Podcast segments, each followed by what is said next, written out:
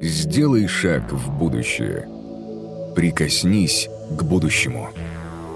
Изучай будущее. Здесь начинается будущее. Реформ. Winning the Hearts. Валерия, добрый день. Здравствуйте. Здравствуйте. Как ваши дела, как ваше настроение? Отлично. А у Супер. вас? О, у нас тоже очень хорошо. А, смотрите, мне бы очень хотелось э, поговорить с вами, знаете, в каком ключе? А, в том ключе, что нас где-нибудь в каком-то городе России смотрит э, молодая девушка, стартапер в будущем, которая, может быть, думает о том, как ей вот найти какую-нибудь позитивную ролевую модель и э, на что-то ориентироваться. Вот в этом ключе мне бы хотелось позадавать вам несколько вопросов, если вы не против. Смотрите, расскажите, как вам пришла идея а, такого стартапа, потому что это ну, что-то уникальное. Когда система следит за растением, на ранних стадиях распознает, э, все ли у растения в порядке для того, чтобы сохранить популяцию, но это вот как раз из разряда прям про будущее-будущее. Расскажите, как вам пришла идея? А, ну, смотрите, история такая неочевидная. Я, на самом деле, как мне кажется, самый далекий от э, сельского хозяйства человек, какой только может быть. А, есть много смешных историй с этим связанных, насколько я была не экспонирована там, в природе, там, ни ребенком, ничего. Вот. А, но моим всегда профессиональным интересом и той зоной, где я обладаю какими-то скиллами, всегда была медицина, биотех. Мне то, что мне все было интересно, и программирование, и математика, и вот какую-то интеграцию этого всего я искала. Поэтому на физтехе я училась э, тоже так на стыке с э, биотехом, работала много в разных биотех-стартапах и во время учебы, и после нее. А, и вот приняла решение уехать в Израиль делать PhD, а, тоже параллельно работая в одном из э, стартапов в этой зоне. И я случайно познакомилась, на самом деле, с людьми, которые занимаются сельским хозяйством, которые рассказали о проблемах, которые в сельском хозяйстве есть. И что, оказывается, там не только люди болеют, то, чем я занимаюсь, то, в чем я что-то понимаю, и там занимаюсь разработкой технологий для там, диагностики, лечения отношении людей, но оказывается у растений есть те же проблемы, и как оказалось, многие технологии, которые мы разрабатываем для медицины, они могут быть вполне применимы для сельского хозяйства, но в чем плюс, что как бы путь до рынка значительно короче, потому что у тебя нет э, там, Министерства здравоохранения, которое контролирует, там, насколько безопасна твоя технология, а ты можешь очень быстро пробовать и получать какой-то фидбэк а, от пользователя о том, насколько полезно твое решение. И плюс к этому, а, когда я стала немножко больше изучать сельское хозяйство, я поняла, что это очень нецифровизированная на самом деле индустрия, которая при этом важная, большая и растущая, и в ней есть очень много возможностей по сравнению с другими индустриями. Поэтому вот, несмотря на отсутствие какого-то экспертного понимания а, самой области, возникло желание попробовать и вот так вот рискнуть а, в некотором смысле и уйти из а, той зоны, где у меня есть какие-то профессиональные скиллы, а, туда, где я, может быть, ничего не понимаю пока что, что, но я хочу разобраться, потому что мне кажется, что я вижу здесь возможность применения как бы своих сильных сторон, скажем так. Очень интересно узнать, как вы принимали решение. Вот условно вы делитесь, что а, это было что-то новое, зона для вас неизвестная, но вы все равно делаете туда шаг. Как вы решились? То есть вы накопили какое-то знание, вы с кем-то посоветовались, вы пошли посмотрели себе в зеркало и сказали, я смогу. Как было принято решение? А, ну, это никогда, мне кажется, не бывает так, что ты хоп и решил, да, то есть это не моментальное какое-то событие, ты просто начинаешь об этом думать. Ну, я, в принципе, такой а, во всех вопросах легкий на подъем человек, то есть мне несложно во что-то вписаться, да, вопрос в том, что дальше делать, когда ты решил э, вписаться. А, собственно, ну, был, история была такая, что мы, э, я была вместе с моей командой моих друзей, которых я предложила присоединиться к проекту. Э, идея проекта возникла, как я сказала, из общения там, с фермерами, которые рассказали о том, какие у них есть проблемы, и мы стали дизайнить э, решение решение, каким мы бы его видели а, для вот именно задачи ранней диагностики болезней растений. Сначала у нас была идея, что мы будем делать вообще какого-то робота, который будет ездить по теплице, собирать информацию о растениях, и мы здесь совершили все классические ошибки а, стартапа, и то есть мы стали там, мы сделали даже прототип робота, просто как безумно это не звучало, особенно там с сегодняшнего дня. А, и я думаю, что мне просто очень повезло с инвесторами, которые были готовы вот э, смотреть на этот learning curve, да, и платить за него, а, пока мы как бы ищем свой продукт market fit. А, но в целом мы сразу были, конечно, ориентированы, как нам казалось, на то, чтобы получить какую-то валидацию от рынка, что решение, которое мы разрабатываем, имеет ценность. И мы старались разговаривать с фермерами и с там, компаниями, организациями, как, которые выдают а, там, гранты, какую-то грантовую поддержку. А, но здесь, конечно, очень сложный вопрос, потому что важно соблюдать баланс между тем, что когда люди тебе говорят, что то, что ты делаешь, фигня, это может быть правда, да, и вот э, мне кажется, уровень, вот, вот как бы самый ключевой момент везения здесь, это когда ты правильно понимаешь, что действительно ли это фигня, или все-таки нет, и тебе нужно еще немножко настоять. И потому что понятно, что какое-то супер новое технологичное решение, оно всегда будет восприниматься в штыки. А, поэтому мы как бы посчитали, что вот мы там делаем там X попыток, да, для того, чтобы попытать, попытаться получить какую-то валидацию от а, пользователей, и в итоге вот на той последней, которую мы себе отмерили, а, ну, люди нам сказали, что да, это интересно, полезно, и мы уже стали инвестировать средства и больше ресурсов в то, чтобы дальше а, развиваться и трансформировать наш продукт в то, чем он стал сейчас. Отлично. А насколько я знаю, что у вас было, у вас не было возможности привлечь, по-моему, инвестиции с первого раунда, то есть у вас вы искали инвестиции в России, насколько я помню, и не сумели найти и искали где-то дальше. Расскажите об этом, пожалуйста. Ну, мы в целом сначала начинали свои операции в России, то есть у нас была чисто российская команда, и мы пробовали выйти на российский рынок и общаться с российскими инвесторами. Да, так, так это все начиналось. Мы очень серьезным сопротивлением столкнулись со стороны фермеров, потом поняли, что как бы российское сельское хозяйство на самом деле просто его структура а, как бизнеса не совсем отражает то, как оно устроено в остальном мире. И если мы хотим в дальнейшем масштабироваться, то нам, конечно, нужно ориентироваться ну, как бы на глобальный рынок и понимать, как оно устроено в общем, а не только в России. А, да, мы поняли, что есть инвестор, который более профессиональный именно в агротехе, потому что его гораздо больше за рубежом, и фермеры более открыты к такого рода технологиям. И так как я уже училась в тот момент в Израиле, мы решили, что мы не будем все-таки это делать в России, мы попробуем это сделать в Израиле, открыли заново компанию, и тогда уже нашли и фермеров, которые нас поддержали, инвесторов, которые нас поддержали, и, ну, в общем, в итоге стали развиваться как такая более западная компания. А есть ли отличие в том, наблюдать, какие растения будет э, ваш продукт? Условно, там, пшеница, а, соя, кукуруза, картофель и так далее? Или это универсальный продукт? А, ну, есть здесь разница между технологией и продуктом, да, то есть если про технологию можно сказать условно, что она довольно универсальная, продукт, конечно, нет. А, наш продукт, мы называем его как бы системой для мониторинга Um, боже мой, сейчас все на русский. Жуков, Э, и болезней. А, вот. Э, и эта система, она у нас работает в, только в теплицах. Да? То есть это наш сейчас ключевой фокус, потому что э, в этой, в этой зоне нет уже на рынке каких-то готовых решений, а, и мы видим большой потенциал своего развития. Да? То есть это только тепличные растения. И в тепличных растениях у нас тоже есть разный уровень экспертизы сейчас на текущий момент, но мы сфокусированы на овощах, томаты, огурцы а, и всякие не очень длинные растения, вроде салата, базилика и так далее. На данный момент на какие теплицы вы... То есть у вас есть уже готовый продукт, насколько я понимаю, правильно? Хочется узнать, да. вот, э, это B2B история, и, соответственно, вы уже, получается, продаете свою систему мониторинга разным э, фермерам. Это э, Какие объемы должны быть теплиц? Могут ли на данный момент в России теплицы закупать ваш продукт? Э, на кого вы ориентируетесь?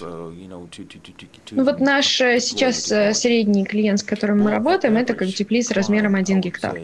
Это не очень большие теплицы, но все-таки это уже уровень таких достаточно технологичных крупных производств. Вот как-то так, да. Мы открыты, конечно, ко всем рынкам и готовы работать со всеми, кому интересно наше решение. А если мы чуть-чуть углубимся в, внутрь, в организационную структуру, вот у вас есть команда. Вы сказали то, что когда у вас пришла идея создавать такой стартап, вы обратились к своим друзьям, потому что они были самыми близкими, и, судя по всему, у вас был уже опыт в биотехе, и э, люди, которые окружали вас, были в, в тренде и в контексте. Как вы сейчас э, поддерживаете команду? То есть являетесь ли вы а, там, руководителем, или вы оставили для себя научно-техническую часть, а руководите всеми процессами, там, руководит кто-то другой. Как организационную структуру на данный момент выстраивается? А, ну, мы последние, ну, где-то два года ушло на то, чтобы разработать технологию, и мы не э, скейлили особенно свой продукт, и немножко так все сдерживали, потому что мы понимали, что испортить свою репутацию можно очень быстро. Это тоже, опять-таки, такой суперсложный момент для всех стартапов, потому что, с одной стороны, все говорят, не тормози, выходи сразу на рынок, fake it until you make it, да, все знают эту историю. С другой стороны, если ты вышел на рынок, и там люди узнали, что у тебя не очень качественное решение, там, не знаю, пройдет 15 минут, и весь рынок, а, там, в этой конкретной, по крайней мере, регионе, в этом а, типе растений будет знать, что ты так себе. Поэтому здесь тоже очень важно соблюдать этот баланс между как бы репутацией и временем, который ты можешь упустить, в который придут твои конкуренты. А, поэтому тоже такой достаточно важный для нас вопрос, и мы э, потратили много времени на создание технологии, того, чтобы быть уверенными, что у нас качественное решение. Но мне кажется, что вот мы в правильный момент в итоге вышли на рынок. Сейчас мы активно строим а, команду бизнесовую, которая у нас а, сконцентрирована в Северной Америке, а, потому что там крупное очень производство, которое мы хотим, которое мы хотим, чтобы были нашими клиентами. И у нас сейчас такая очень сложная ситуация с точки зрения часовых поясов. Мне кажется, это невозможно а, оценить, пока ты в это не окунешься, потому что когда заканчивает работу наша европейская команда, а то просыпается наша американская команда, и мне нужно успевать общаться со всеми, потому что, да, я как бы активный CEO, и, и когда наша технологическая команда, я с ней в их работу тоже вовлечена, и в бизнесовую, естественно, тоже. Вот, поэтому у меня такой отличный 16-часовой рабочий день. Сейчас посмотрим, насколько это рабочая история. Вот, а, Прошу прощения, прервал вас. Ну, ну э, в общем, э, да, так что сейчас строим команду, можем себе позволить строить ее из лучших uh, уже сейчас. Да? То есть те люди, которых мы привлекли, мы будем финансировать в декабре на а, нашу работу, вот как бы на весь наш бизнес-девелопмент и коммерциализацию нашей истории. Это уже такие uh, топовые с мировым именем люди, которым я очень счастлива, что оказались в нашей команде. А сколько у вас было в начале, вот э, в тот момент, когда вы только начинали и проводили первые испытания, а, человек в команде, и сколько človekom, menej čas. Ну, тогда у нас был, у нас, наверное, было 4, потом нас стало 5, то есть вот это вот был такой базовый наш сетап. Uh, а почти никто из этих людей, кстати, с нами не остался, что тоже такой интересный факт, наверное. Ну, то есть э, ни, ни с кем не расходились как бы конфликт, но просто постепенно как бы люди поняли, что там, мы все хотим делать какие-то разные вещи.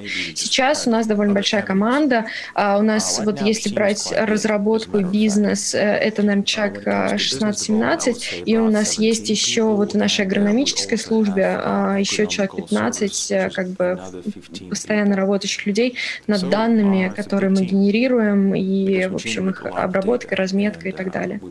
Спасибо. Пара последних вопросов. Как вы считаете, вы уже сказали о том, что одна из э, стадий э, успешного реализации проекта — это внимательно слушать, когда тебе говорят, что все это фигня, и вот до какого-то момента все-таки слушать, слушать, но сопротивляться этому, а потом потом э, вполне возможно сказать, ну да, наверное, вы были правы, нужно идти за чем-то следующим. Помимо вот этой шкалы э, внимательности и невнимательности к негативной э, обратной связи, какие еще вы видите э, важные моменты реализации успешного проекта? Какие еще нужно иметь скиллы или, я не знаю, на что нужно обратить внимание? Мне кажется, э, что самое важное для стартапа это как бы гибкость, потому что мы конкурируем с корпорациями. В корпорации есть гораздо больше денег, чем у нас, есть гораздо больше возможности привлекать таланты, чем у нас. Да? То есть у них есть репутация, там, а, любые клиенты всегда к ним открыты и готовы что-то с ними новое пробовать. Единственное, в чем мы выигрываем, это в том, что мы как бы такая маленькая лодочка, а они какой-то огромный корабль. И мы можем очень быстро развернуться. Мне кажется, что вот это самое важное, что стартап должен понимать. И вот это как, на самом деле очень связано с фигня не фигня, потому что это ровно про то же самое, что ты должен внимательно слушать рынок и, и быстро ориентироваться в пространстве. Да? То есть даже если не делать какой-то полный пивот и начать делать совершенно другое решение, что мы сделали в итоге, уйдя от роботов, а, но хотя бы понимать, что, окей, кажется, что фокус должен быть здесь, а не вот здесь, потому что там уже три клиента подряд мне об этом сказали. И вот эта вот возможность быстро переориентироваться и быстро находить самую простую а, дорожку к деньгам, что является целью любого, любой коммерческой да, компании в конечном итоге, вот это, мне кажется, основное преимущество стартапа, о чем нельзя забывать, потому что фаундеры очень часто очень любят свою идею в начале, начале. И дико тяжело признаться себе в том, что она классная, но есть вот рядом лучше и проще. Давайте делать ее. Последний вопрос по поводу усталости и по поводу состояния духа. Вы говорите, что у вас 16-часовой рабочий день. Но я понимаю, что вы даже сейчас рассказываете о своем проекте, и вы горите, и это классно, это очень приятно, это прям передается, это чувствуется. Какой бы совет вы дали человеку, ну, все-таки бывают моменты, да, и бывают и подъемы, и падения. Какой совет вы бы дали начинающему стартаперу, который, может быть, там вот сидит и думает, так, вот надо, не надо, вот сейчас там какая-то, может быть, там первые раунды какие-то провалились, или первый инвестор, к которому сходил, он говорит, что это полная фигня, и так далее, и так далее, и так далее. Вот вас, скорее всего, слышит этот человек, чтобы вы ему сказали. Это очень сложный вопрос, потому что я даже не могу сказать, что вот эти вот ups and downs, что там в моем случае ups сильно так не больше, чем downs, да, то есть у меня там все давно ржут, что несколько недель назад мне было очень, как мне казалось, у нас вообще ничего не получается, и что единственное, что у меня в жизни, это там а, быть учителем математики, и вот пойду я вернусь к истокам, буду этим заниматься, потому что это реально единственное, что у меня получается. Но как бы ты все время так себя чувствуешь, мне кажется, что э, очень важно понять, что это нормально, потому что мы слышим столько мотивационных историй, о том, вот как то, с чего начали, собственно, этот разговор, да, что у людей там, не знаю, ракеты в космосе летают, и все так легко и просто, но так не бывает, да, это действительно сложная история, и нужно понимать, что она такая будет, и будет очень много каких-то разочарований, и, э, не знаю, проблем и с людьми, и с деньгами, и со всем, и действительно мы все ввязываемся в сложную историю. Но это офигенный опыт, и, ну, я, я, я как бы рада, что я пошла по этому пути. Просто, ну, нужно быть готовым не, не питать питать иллюзии и понимать, что все эти трудности — это окей, абсолютно, мы все а, через них проходим. Ну, давайте еще один. Это был предпоследний. Давайте последний еще один вопрос. А вас что питает? Что вас вдохновляет? Вопрос в деньгах или в реализации собственной идеи? Или в том, что вы понимаете, что будущее вот прямо на кончиках пальцев, и вы создаете его? Какая у вас вот такая вот высокая, вдохновляющая цель? Есть она?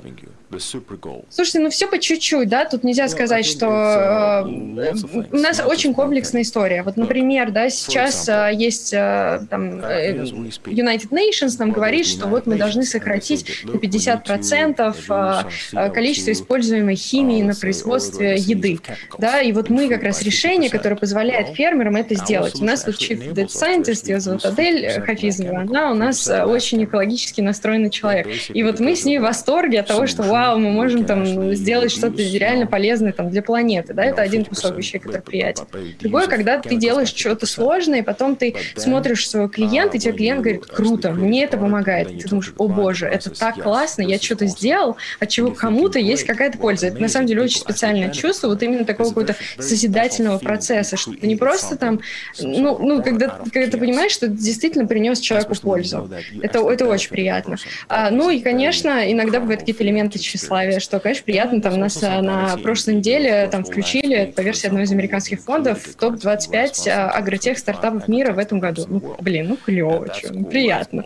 Ну и деньги, конечно, не буду лукавить. Э, все мы в конечном итоге хотим заработать. И тоже, когда мы чувствуем, что мы как-то к этому приближаемся, и у нас даже на счет какие-то небольшие копеечки падают от наших первых э, клиентов, и это вроде часть уже какой-то большой истории, которую мы пока видим только на графиках, тоже, тоже это приятно. Поэтому мне кажется, что здесь как раз важно, важно видеть, что у тебя не единственная цель, если там твоя цель, там, не знаю, 10 миллионов долларов на твоем счету через 5 лет, просто очень тяжело. А, ну, с этим жить, потому что это очень долго не происходит и, может быть, не произойдет. Поэтому, мне кажется, как раз важно видеть вот каждую свою маленькую ачивку и вот радоваться ей, потому что это круто. Ты кому-то помог, круто. Ты делаешь что-то социально значимое, круто, ты молодец. И вот, вот каждый момент себя подбадривать, поддерживать, и команду тоже, потому что им тоже сложно. И вот находить людей, с которыми ты можешь разделить какие-то разные ценности, которые генерируют ваш продукт, вот и наслаждаться этим, это, мне кажется, очень важно. Валерия, Иначе все, спасибо вам огромное. Встаю и бегу просто после этой пламенной речи организовывать свой стартап. Большое спасибо. Друзья, у нас была в гостях Валерия Коган.